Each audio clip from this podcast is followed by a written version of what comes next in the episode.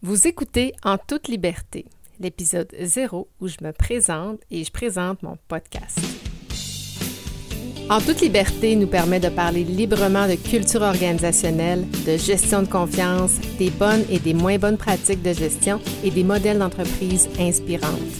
En toute liberté, c'est aller au fond des choses pour sortir de nos zones de confort et expérimenter de nouveaux angles pour qu'une petite transformation s'opère. Comme personne professionnelle ou comme gestionnaire, je veux t'aider à te propulser vers d'autres sommets qui te ressemblent. Merci d'entrer dans mon monde de liberté. Dans ce tout premier épisode, je veux te raconter trois histoires. La première histoire, ça s'intitule Le chat sauvage. Cette histoire-là va me permettre de t'expliquer le titre de mon podcast et bien évidemment mon jingle. La deuxième histoire, L'arbre. L'arbre, c'est euh, cette histoire-là, c'est ce qui a permis de confirmer ma mission et par le fait même celle de mon podcast. Ma troisième histoire, La plongée qui tourne mal.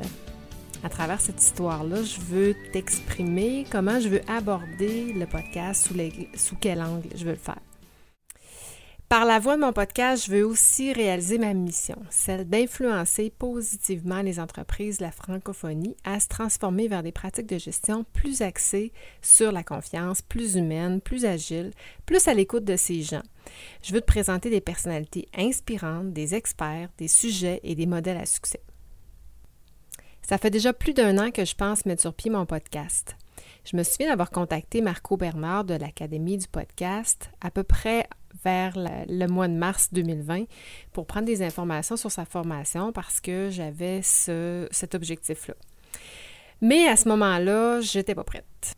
En fait, j'étais pas prête parce que je revenais à mon compte après une pause de trois ans à travailler en entreprise, puis j'avais besoin de décanter tout ça. Bien, peut-être pour me présenter, moi, je suis consultante en transformation et design organisationnel. J'accompagne les entreprises en contexte de relève, de croissance, de restructuration ou de transformation culturelle.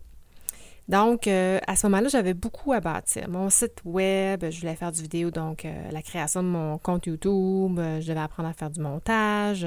Donc, j'avais un paquet d'applications à apprendre. C'était quand même assez gros. Je n'étais pas super confortable. Je voyais la montagne tellement grosse. Donc, en plus d'intégrer un podcast, c'était un peu trop pour, moi. Mais aussi, je voulais trouver mon angle, ma mission, ma vision.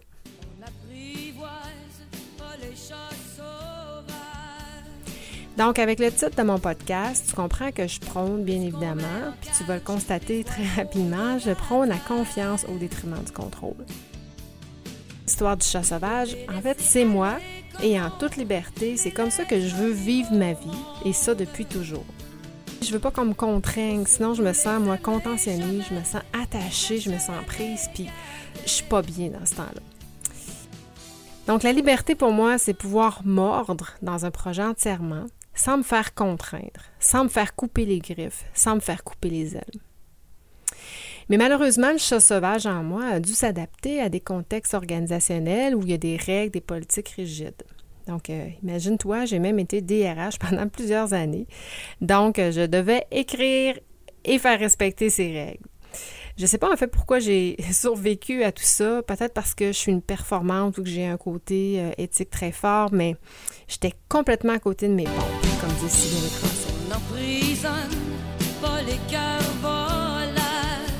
Je sais que je suis pas la seule à sentir comme ça.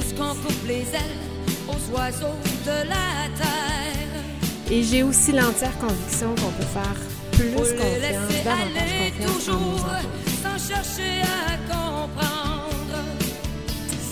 D'ailleurs, je comprends pas pourquoi une personne intelligente qui gère sa maison, sa business personnel, une famille, un budget, quand elle arrive au travail, elle n'a plus la capacité de prendre des décisions, on ne peut plus lui faire confiance. Donc, entre le moment où elle part de la maison, dans la voiture, jusqu'au jusqu'au travail, je ne sais pas qu'est-ce qui s'est passé, mais j'aimerais bien comprendre pourquoi euh, on cesse de lui faire confiance.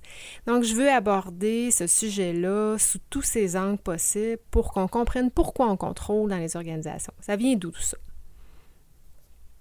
Ça m'amène donc à ma deuxième histoire, l'arbre. L'arbre, c'est pour expliquer comment ça s'est confirmé ma mission.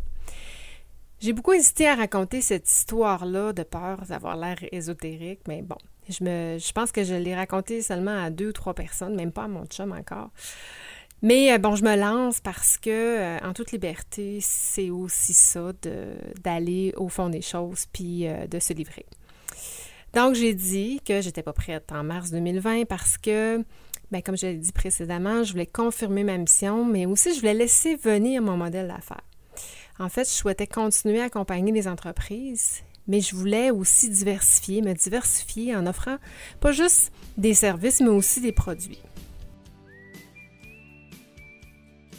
L'été dernier, en août 2020 toujours, je voulais donner du sens à tout ça. Mais surtout, je voulais être en cohérence avec qui je suis, avec mes expertises, mes expériences, mais surtout mon cœur. Et j'ai une bonne amie, ma bonne amie Audrey me dit un jour qu'on est en communion avec la nature, avec les arbres. Elle me dit, les arbres nous parlent, ils sont nos guides. Bon, à ce moment-là, je, trouvais ça un peu euh, ésotérique, mais bon, en même temps, je trouvais que ça faisait quand même du sens. Moi, j'ai passé euh, les 40 dernières années, là, à peu près, au moins les 40 dernières années, au bord du lac Saint-Jean, tous mes étés. Euh, mes parents ont une maison et un chalet locatif qui me prêtent pas mal tous les étés, minimalement depuis que j'ai mon fils Lucas, depuis environ 10 ans. Le chalet, c'est mon havre de paix, c'est mon espace de repos. Puis, euh, juste à côté, j'ai trouvé un super bel espace de méditation. Il y a un petit marais bien, bien intime où il y a juste peut-être deux, trois chalets qui, qui, peuvent y accéder ou qui peuvent même le voir. Donc, matin, je méditais. Euh, évidemment, je réfléchissais parce que je m'étais donné comme objectif l'été dernier de confirmer ma mission. Donc, je réfléchissais à ça. J'avais ce grand questionnement à savoir est-ce que je suis à la bonne place, est-ce que je fais la bonne affaire? Puis c'était vraiment ma réflexion du matin. Et là, un peu comme par magie, je ne sais pas trop qu'est-ce qui s'est passé, mais mon regard s'est posé sur le petit chemin qui est à côté du marais. En fait, il y a une forêt là, euh, juste à côté du marais qui n'est pas vraiment de sentier battu, juste un petit chemin d'épines, euh, d'épines de pain blanc qui mène nulle part finalement. Fait que je me suis levée, encore cette question-là en tête, puis je me suis dirigée dans le chemin. J'ai emprunté le chemin, puis je me suis retrouvée devant un grand arbre que j'avais jamais remarqué, en plein milieu. Je me suis arrêtée, puis spontanément, je lui ai posé la question est-ce que je suis à la bonne place? Est-ce que je fais la bonne chose? Est-ce que ce que je suis en train de faire, je fais ça pour les bonnes raisons? Est-ce que, que, je, est-ce que je suis? Est-ce que je suis dans la bonne direction? Et là, crois-moi, crois-moi pas, j'ai mis ma main sur l'arbre. Et en déposant ma main sur l'arbre, j'ai senti un gros battement de cœur dans ma paume. Je te jure. Tellement que j'ai eu peur. J'ai reculé. J'ai, fait le saut, évidemment je savais pas trop qu'est-ce qui venait de se passer. J'ai-tu senti ou j'ai pas senti? J'ai-tu rêvé à quelque chose, moi? Parce que théoriquement, euh, moi, j'aime beaucoup la nature, mais je suis pas tellement en connexion, en communication avec les arbres habituellement. Fait que c'était un peu inhabituel de, vivre cette, situation-là, mais je l'ai réellement senti dans le creux de ma main. C'était très fort. Donc, j'aime à croire que euh, ce qui s'est passé, c'est pas le fruit de mon imagination. Que, bon, c'est peut-être mon corps qui a créé quelque chose peut-être l'arbre, je ne sais pas. Mais chose certaine, c'est que ce jour-là, ma mission s'est confirmée. Pour moi, c'est devenu bien clair. Puis par la suite, tout s'est réaligné, mon modèle d'affaires. Puis depuis ce temps-là, vraiment, je le sais que je suis sur mon X plus que jamais. Donc, tous mes outils que j'ai bâtis, euh, les produits, toutes les, j'ai, pu mettre toutes mes plateformes en place. Et là, je suis prête à lancer mon podcast en toute liberté.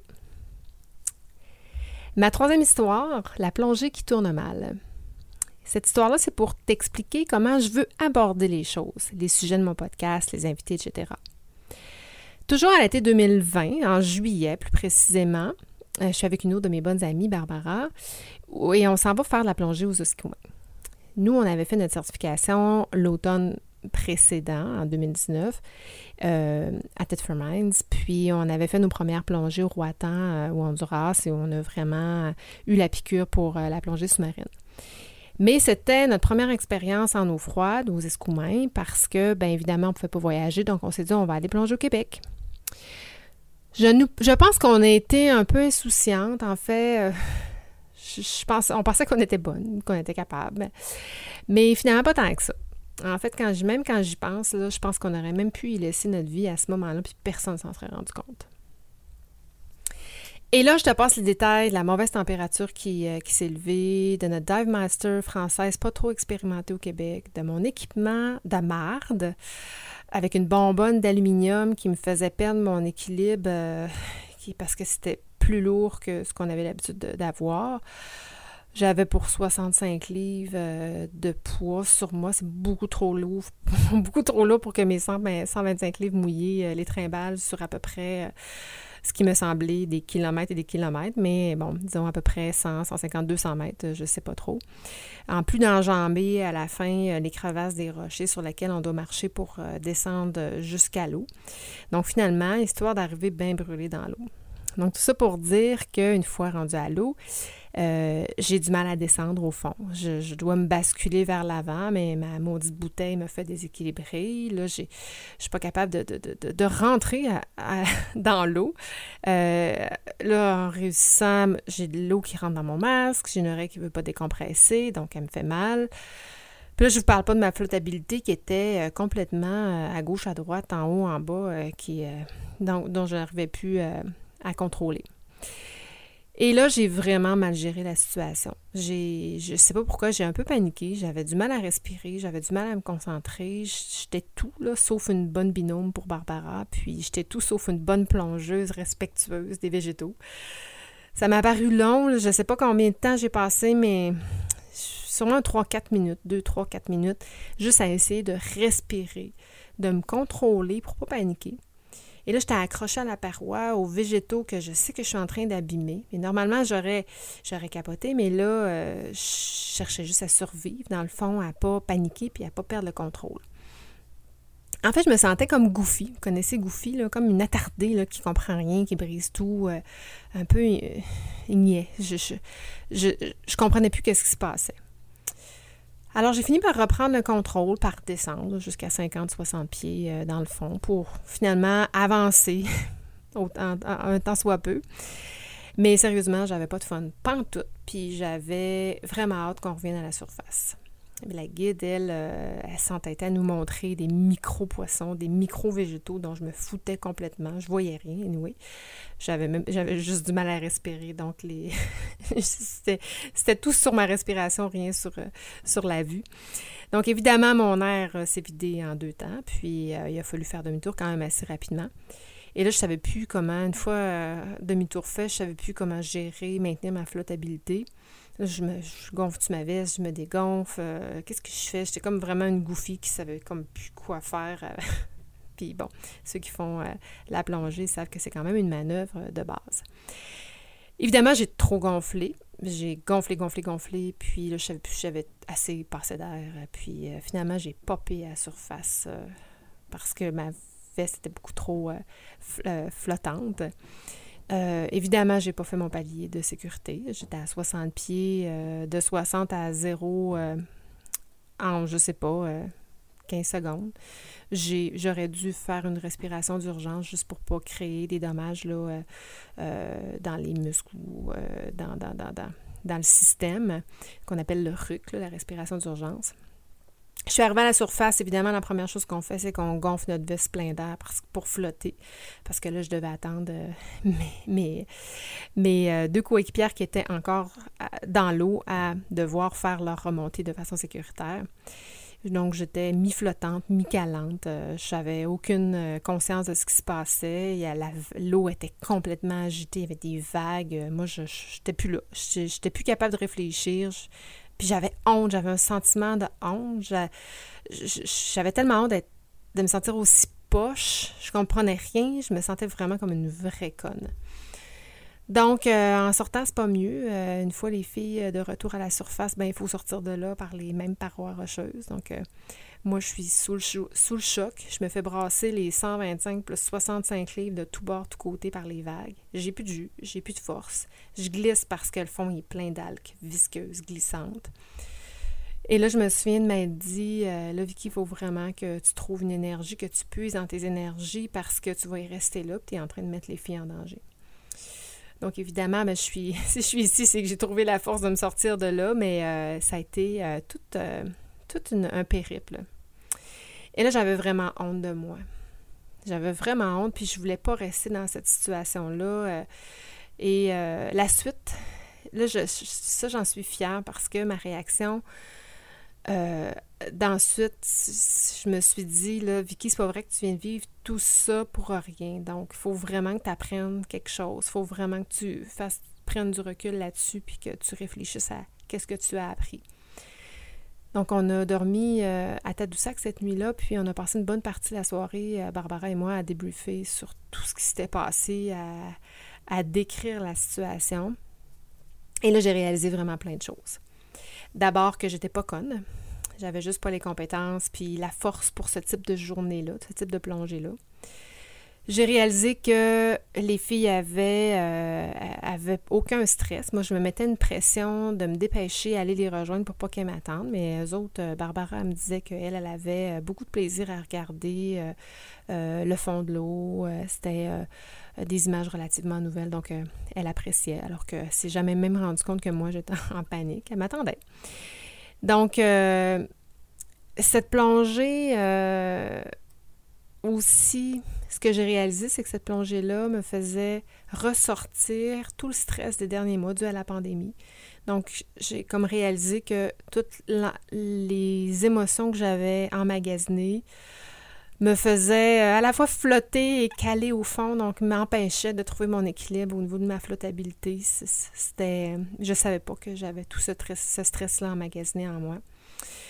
Euh, j'ai réalisé aussi que chaque petit événement peut complètement bouleverser euh, une situation, une journée, un événement, une plongée.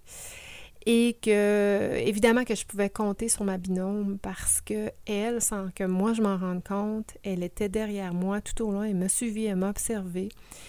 Et moi, je je, je, je, je, je m'en suis pas rendu compte finalement. Donc, euh, elle m'aurait jamais laissé au fond de l'eau, elle m'aurait jamais laissé seule. Donc, euh, j'ai réalisé que je pouvais faire confiance aussi euh, à l'autre, à un binôme, parce qu'il y a une relation hein, quand même de confiance qui doit se créer. Donc, j'ai réalisé que ma binôme, elle, était de confiance. Mais la plus grande chose que j'ai réalisée avec le, que, que j'utilise aujourd'hui depuis cet événement-là, c'est que ça prend de la profondeur pour que se fassent les, transformations. Mais la transformation, ça se passe pas quand on est dans l'eau. Ça se passe pas quand on vit la situation qui nous sort de notre zone de confort.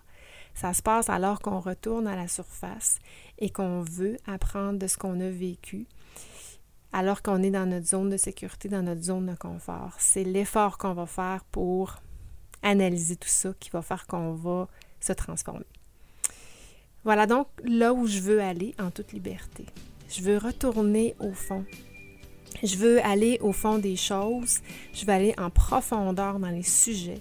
Je veux sentir le cœur des gens. Je veux comprendre les comportements. Pourquoi les gens sont ce qu'ils sont. Pourquoi les gens agissent comme ils le font. Et ça pour réaliser ma mission et me réaliser. Alors j'espère que tu vas plonger avec moi.